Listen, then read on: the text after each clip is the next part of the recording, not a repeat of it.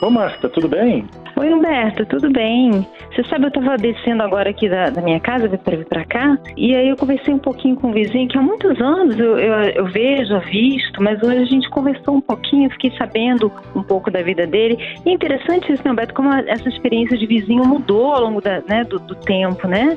Não só o vizinho da rua, do prédio, mas o vizinho, as pessoas que estão próximas, né?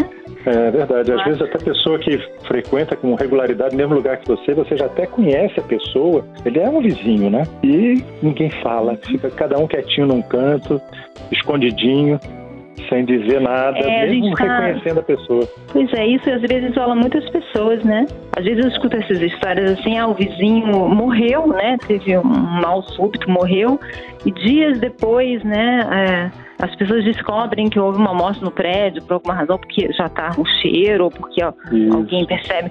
Mas os próprios vizinhos não sabem, né? Pois é, não, é, é um desligamento total, é um isolamento tão grande que na verdade não são vizinhos, né? São pessoas que moram no mesmo lugar, só isso. É verdade. Mas olha, ah, tem exceções. Eu tenho uma amiga que na, na pandemia, o prédio ela tem muitos idosos, né? E quando começou a pandemia, ela se ofereceu para ir para o mercado, para passar na farmácia, para fazer pequenos favores e, a- e muitos aceitaram. E ela fez muitos favores assim para essas pessoas, né? Que tinham mais razão para ter medo, que estavam mais, né? E ela falou que fez grandes amizades. Pois é, Foi você tá coisa de e- vizinhos. E você está falando dessa proximidade dos vizinhos, eu estava me lembrando. Tem um, um cara, um autor americano chamado Dan Butner, que escreveu um livro chamado Zonas Azuis. Né? Aí ele foi pesquisar áreas em que tinham uma longevidade, né? as pessoas viviam mais. Então ele foi pesquisar cinco áreas. E dentro dessas áreas que ele pesquisou, tinha Okinawa. E Okinawa é conhecido no Japão como uma região que tem muitos idosos, assim, próximos de 100 anos, né? Sei. Uhum. Claro, ele foi olhar as condições de vida que explicariam por que, que as pessoas vivem mais. Normalmente, essas pesquisas acabam assim, ah, faz exercício, come não sei o quê, né?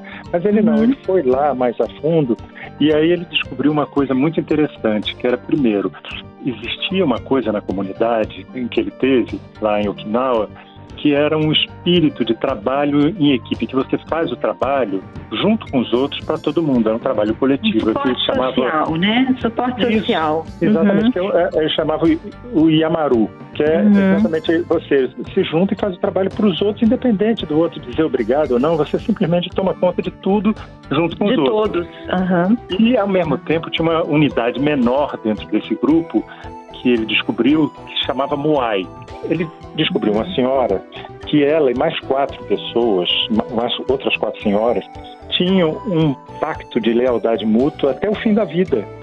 E um, e um compromisso que tinha sido firmado desde a juventude. Então, toda vez que alguém desse grupo tinha algum problema, as outras quatro apareciam lá, faziam chá. Olha que interessante, né? conversavam.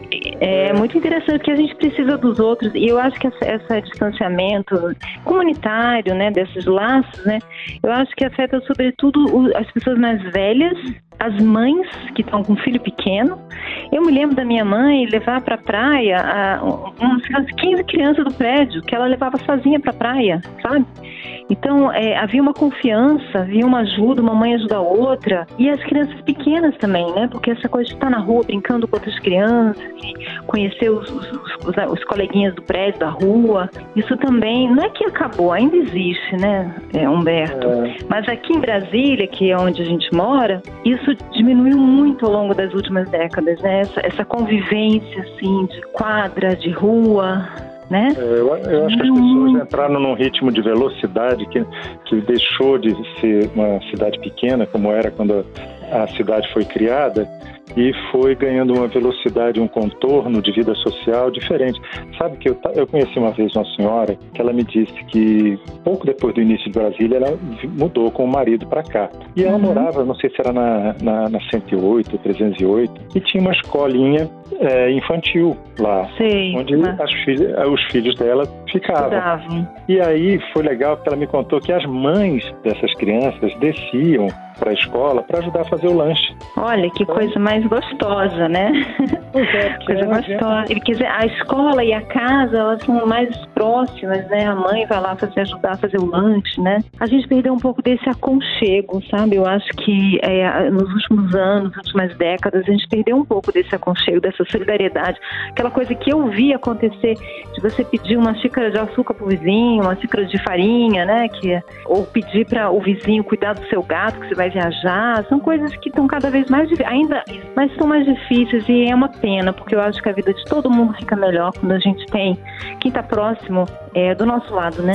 É verdade. Ô, Marta, chegou aqui meu andar. Que bom falar com você de novo. Um beijo, Humberto. Até a próxima. Até a próxima. Você ouviu Conversa de Elevador com Humberto Martins e a psicóloga Marta Vieira.